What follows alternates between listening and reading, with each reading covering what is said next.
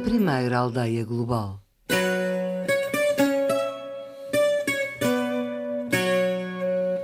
Afonso Henriques. Como de facto sublinha José Hermano Saraiva, durante um longo período, Afonso Henriques e os seus cavaleiros comportaram-se não propriamente como um exército, mas como bandidos que faziam incursões em território inimigo com o objetivo de pilhar e de raptar civis que eram transformados em escravos. O mais lendário desses cavaleiros foi Geraldo Sem Pavor, que roubava aos muçulmanos para dar aos cristãos. Durante a noite, escalava com grande facilidade e sem ser visto as muralhas das cidades moriscas. Pela madrugada, fazia uma tal algazarra que os aldeões, cuidando estar, no mínimo, perante um regimento, agarravam em tudo o que podiam e desapareciam. Geraldo Sem Pavor foi finalmente apanhado, não pelos muçulmanos, mas pelos castelhanos, no decorrer do assalto a Badajoz, cidade que hoje fica na fronteira com Portugal. As tropas de retaguarda eram comandadas por Dom Afonso Henriques. Quando o rei ia a atravessar o portão da cidade, a ponte levadiça caiu sobre ele, esmagando-lhe a perna direita. Foi capturado e a família teve de pagar um enorme resgate. Porque não conseguiu que a perna recuperasse das múltiplas fraturas, nunca mais montou a cavalo. Afonso Henriques teve um acidente com um cavalo em Badajoz quando, com Geraldo Sem Pavor, tentava conquistar esta praça importante. Apesar do rei português ter assinado um acordo que Badajoz seria pertença do rei de Leão, genro do rei de Portugal. Com o apoio de muçulmanos, Dom Fernando II venceu Dom Afonso Henriques naquela que terá sido a maior derrota do conquistador. Na verdade, a ofensiva militar correu mal ao rei fundador por dois motivos. Foi preso durante dois meses e o genro exigiu um resgate em dinheiro e a devolução de alguns territórios que Dom Afonso Henriques teria conquistado ao reino leonês em escaramuças fronteiriças. O segundo motivo tem a ver com a lesão sofrida. O rei português partiu o fémur direito, tinha 60 anos de idade, nunca mais pôde montar a cavalo e há quem questione se podia mesmo caminhar com autonomia. A cura da fratura e o alívio das dores após a sua libertação foi das antigas termas romanas de São Pedro do Sul. O complexo termal ainda hoje é utilizado para efeitos de fisioterapia nas instalações modernas. O tratamento termal do rei foi em novembro e dezembro de 1169, há pouco mais de 850 anos. O Dom Afonso Henriques veio procurar alívio para essa ferida na perna no banho. Na época a povoação chamava-se Banho, provavelmente muito relacionado com o lugar dos banhos, do Balneum, e reuniu aqui a Curia Régia, e são os documentos dessas reuniões magnas de Portugal do século XII que nós temos conhecimento da presença de Dom Afonso Henriques nestes banhos. Inclusivamente, um dos documentos refere que o Dom Afonso Henriques esteve aqui depois da Batalha de Badajoz. Nuno Eduardo é um profundo conhecedor da história das termas romanas. Faz a visita guiada e em breve vai levar-nos à piscina Dom Afonso Henriques. Fica no interior do edifício que foi entretanto recuperado. Terá sido aqui que o rei fundador aproveitou os efeitos curativos da água termal que sai da nascente a uma temperatura natural de 68 graus. O tanque tem uma dimensão razoável, está inserido num conjunto de pedra, num ambiente a meia luz e ouve-se o correr da água. No presente, a diferença é que a água não é quente. No entanto, no resto é muito parecido com o tempo em que foi usado por Dom Afonso Henriques e até muito antes, quando foi construído pelos romanos há dois mil anos. Atualmente nós temos a correr nas piscinas água, digamos, não termal, mas todas as canalizações estão preparadas para receber água termal nestas instalações. A água é captada na nascente principal, vem até um tanque de arrefecimento. Nesse tanque ou nos banhos antigos, a água que ia para esse tanque iniciava um processo de arrefecimento e depois transitava água quente para as piscinas eh, interiores. A piscina exterior, que é a romana que vos falei, era para banhos, ao que se supõe, era para banhos de água fria. A piscina exterior está mesmo ao lado do edifício que fica na margem esquerda do rio Voga. A piscina é um dos vestígios romanos que foram preservados com a requalificação da estrutura,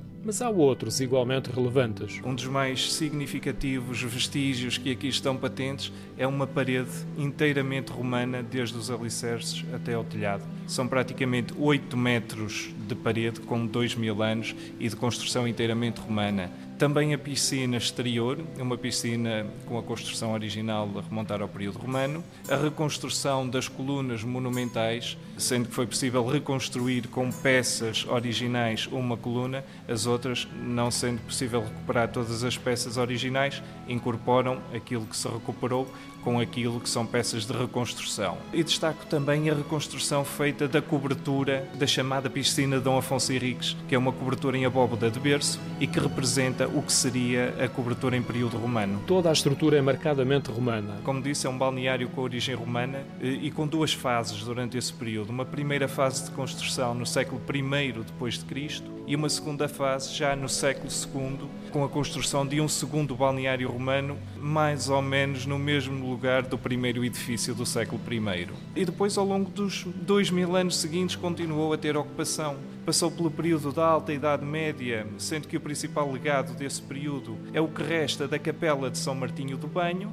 que se encontra na área arqueológica deste espaço, e passou por todos os estágios mais importantes da monarquia portuguesa. Ao longo deste tempo, as termas tiveram profundas alterações e, em particular, as termas romanas. Passou pelo período venturoso do rei Dom Manuel I nessa fase esplendorosa da nossa monarquia, com uma série de reconstruções e a conversão deste balneário em Real Hospital das Caldas de Lafões no século XVI. E finalmente perdeu os seus usos medicinais nos finais do século XIX, sendo que é de destacar a presença da Rainha Dona Amélia nas termas de São Pedro do Sul durante a última década do século XIX e ao longo do período republicano no século XX continuou a ter ocupação, foi escola primária, funcionou um bar, café, foi lugar para arrecadação de materiais diversos até que em 1995 umas cheias fizeram ruir uma parte destas paredes romanas, deste monumento nacional que o é desde 1938,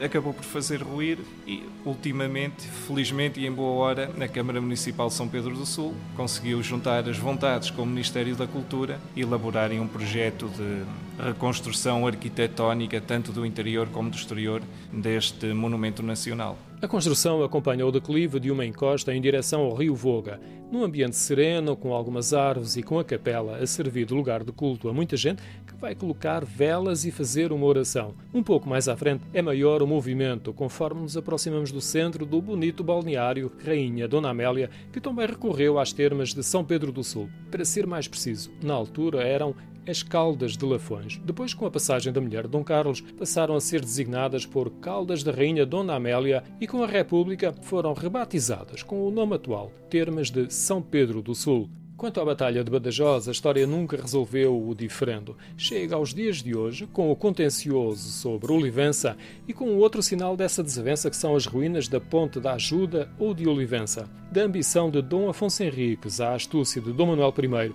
e à ira dos nossos vizinhos que a dinamitaram em 1709 na sequência da Guerra da Sucessão Espanhola. Percebe-se, como diz Margarida Ribeiro, guia em Elvas, que durante séculos portugueses e castelhanos rivalizavam o território fronteiriço onde a instabilidade era permanente. Da ligação viária de Elvas a Olivença, restam cinco arcos na margem esquerda e oito arcos na margem direita do Rio Guadiana, que corre aqui um pouco apertado. A extensão da ponta ainda é considerável. O tabuleiro teria 450 metros de comprimento e 5 metros e meio de largura. A altura era superior a uma dezena de metros no ponto mais alto em relação ao Guadiana. Sensivelmente a meio, ergue-se parte de uma parede do Torreão. É o sinal de que a ponte de 1520, mandada construir por Dom Manuel I, tinha outras funções para além da ligação a Olivença. É uma ponte fortaleza, não é simplesmente uma, uma ponte, é um torreão que apresenta então características defensivas. O rio Guadiana também contribuiu para o desabamento de alguns arcos que foram entretanto reconstruídos. O Guadiana agora está mais fraco, mostra parte do seu leito rochoso por onde podemos andar à procura da melhor perspectiva da ponte. A melhor altura para a visitar é ao pôr do sol. Sim, eh, os amantes de fotografia, até dos percursos naturais, do birdwatching, acabam por ir para a zona da ajuda. E depois, no fundo, é um simbolismo, é que quando se cruza a ponte, do outro lado está a Olivença. Há dois locais de onde temos uma boa perspectiva de conjunto. No alto da margem esquerda, onde está a capela de Nossa Senhora da Ajuda. O outro local é a partir da nova ponte construída no início deste século. Quanto à ponte antiga, já houve várias tentativas para a sua reconstrução, mas sem sucesso. Ainda no tempo da monarquia, em 1903, Dom Carlos fez a promessa que, 90 anos depois, foi tema na Cimeira Luso-Espanhola e em 1995 passou a projeto. Um século depois do compromisso do governo do rei Dom Carlos, finalmente começaram as obras por parte das autoridades espanholas para se fazer um percurso pedonal. Pouco se avançou. Surgiram vários entraves e um deles foi completamente inesperado: os narcisos que tinham ocupado o tabuleiro do que restou da ponte. O número é considerável, decoram de amarelo a ponta no outono e pertencem a uma espécie que corre o risco de extinção e por isso está protegida a nível internacional. O Afonso Henriques bem tentou conquistar este território, sucessivamente portugueses e castelhanos andaram em permanentes caramuças, construiu-se a ponte original no século XIV para fortalecer a defesa de Olivença, mais tarde uma nova ponte com potencial defensivo. Os castelhanos também construíram a sua ponte fortaleza em Badajoz e de maiores dimensões. Lutaram, dinamitaram e afinal o território acabou por ser conquistado pelos narcisos. Outro legado das guerras com Castela e posteriormente com as invasões francesas é a transformação de Elvas numa cidade-fortaleza classificada como Património da Humanidade. Tem o maior sistema de defesa com baluartes do mundo e, recorrendo a uma metáfora, podemos dizer que é uma cidade à prova de bala ou tiro de canhão. Elvas é uma cidade de quartel, não é apenas um quartel, é uma cidade. Então toda a logística está planeada para militares e civis. Toda a paisagem urbana é marcada por fortalezas e muralhas, como refere Margarida Ribeiro Ribeiro, todas as perspectivas revelam estruturas bélicas e a arte de fazer a guerra. A arte exclusivamente ornamental, como também na arquitetura de fortes e fortins. Não é desse modo estranho que o conjunto fortificado de Elvas tenha sido classificado como Património da Humanidade em 2012. O ponto de partida é o castelo e depois alarga-se por um perímetro de cerca de 10 km e 7 baluartes. Com a presença islâmica, construiu-se o castelo e uma segunda cintura de muralhas no século XII. Após a Reconquista, o Reino de Portugal edifica a nova muralha no século XIV, que de certa forma configura o centro histórico e o perímetro da cidade. Praticamente o perímetro com alterações posteriores. Porquê?